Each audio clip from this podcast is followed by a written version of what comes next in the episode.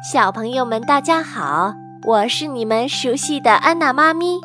今天安娜妈咪要给你讲的故事叫做《送梦的小精灵》。睡觉的时间到了，君君乖乖地爬上小床，不一会儿就睡着了。送梦的小精灵轻轻地飞到了他的枕边，因为君君是个乖小孩，睡觉时。不哭也不闹，不用妈妈哄，也不用爸爸抱，送梦的小精灵就从彩色的小篮子里拿出一个甜蜜的美梦，放在君君的头顶上。于是君君梦见自己和玩具小熊一起钻进墙上的大壁画里，这里小鸟唱着好听的歌。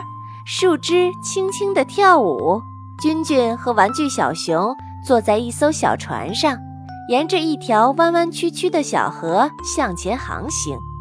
岸两边的树上挂满了各种糖果和点心，他一伸手就可以摘到，一切都美好的无法形容。看见君君睡得又香又甜，送梦的小精灵开心地飞走了。他还要给其他的小朋友送梦呢。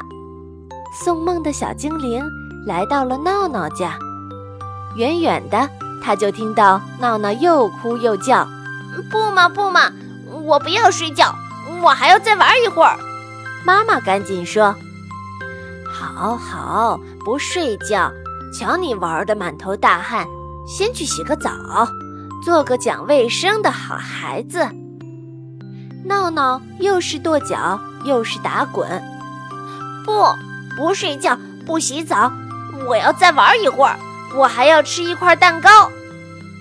闹闹的爸爸妈妈又是哄又是抱，好不容易才让闹闹洗了澡，钻进了小被窝，可他又叫着：“妈妈，我要听故事，我要听故事。”妈妈已经累得满头大汗了，可还是耐心地对闹闹说：“好吧，好吧。”妈妈为闹闹讲了一个故事，可讲完故事，闹闹还是不肯睡觉。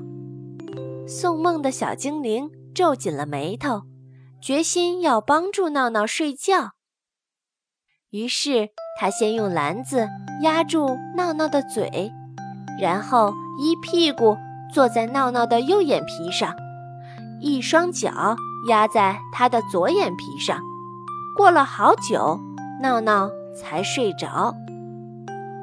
送梦的小精灵累坏了，他从篮子里拿出一个灰蒙蒙的东西，放在闹闹的头上，这样闹闹就睡得稀里糊涂的，什么梦也没有。因为一个不乖乖睡觉的小孩，送梦的小精灵是不会送他甜蜜的美梦的。好了，小朋友们，今天的故事就给你讲到这儿，咱们下次再见吧。